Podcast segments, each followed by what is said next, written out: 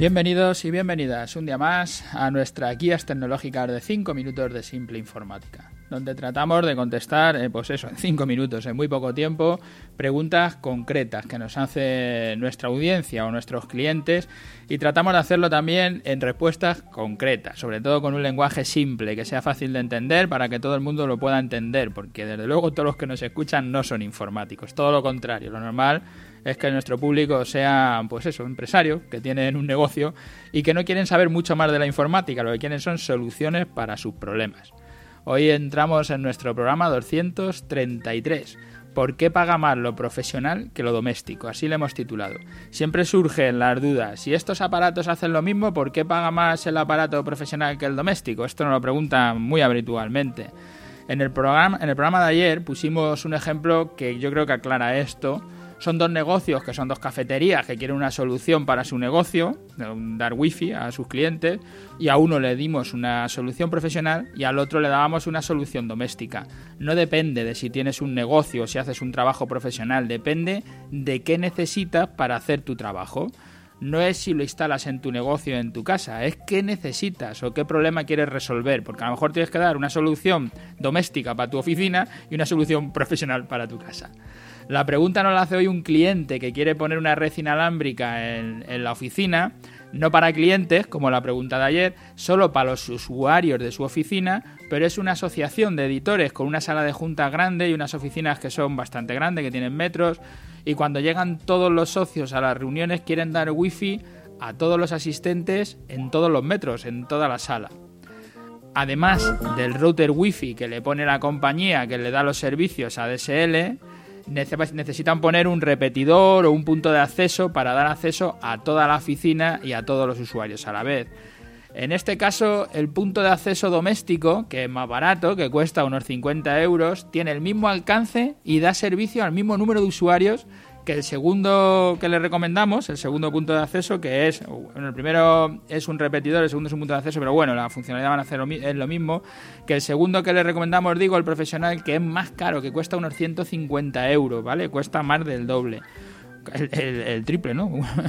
Por eso la, duda. La verdad es que cuando simplificamos las cosas y sacamos solo dos valores de todas las demás mejoras que están por debajo, eh, que todo lo demás lo vamos a resumir como este es profesional, ¿no? Hay muchas más mejores decimos este es profesional. Por no contar al cliente un montón de valores que hay, sobre todo existen dos argumentos que sí son claros, sin marear mucho, pero que son poco demostrables.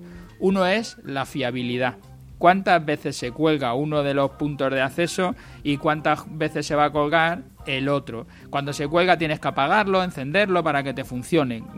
el doméstico va a darte más problemas que lo que te va a dar el profesional. Y el otro es la duración. Estos aparatos que están encendidos continuamente, 24 horas, ¿cuánto tiempo va a durar uno y cuánto tiempo va a durar otro? El aparato más caro, además de ser más fiable, que va a estar más tiempo funcionando sin fallos, es más duradero. Puede que el doméstico te dure 2-3 años y el profesional te dure 5 o 6 años, el doble. Cliente nos dice, claro, pero pago más del, romp del doble. Si se me rompe, pues me traes otro y será más moderno, estaré en mejor situación. Bueno, esa es una decisión del cliente, ¿vale? Se puede hacer, no tiene, para nosotros no, eh, no tiene ningún problema.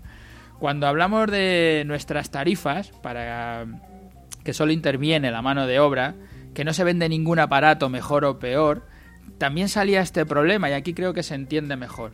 Nuestra hora de técnico cuesta lo mismo para el entorno doméstico que para la empresa, cuesta 50 euros la hora.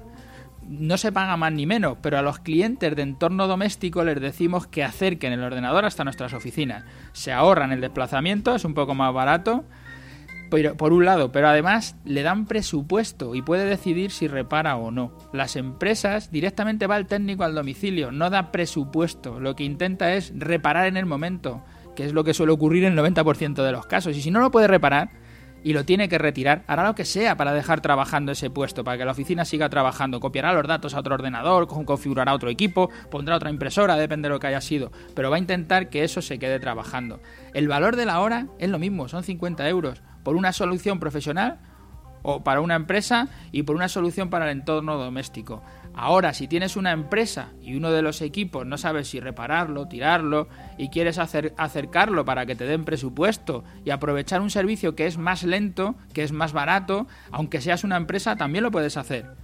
Lo que quiero decir es, no, no es más caro el profesional que el doméstico, sino que son soluciones distintas.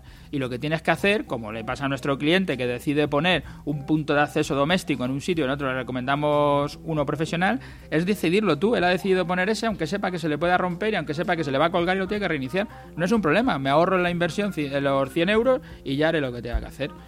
Bueno, ya hasta aquí la respuesta de hoy. Es que la verdad que es largo, casi todo lo que hago es difícil de resumirlo en cinco minutos. Pero bueno, hasta aquí yo creo que queda claro. Gracias a los que nos escucháis a diario.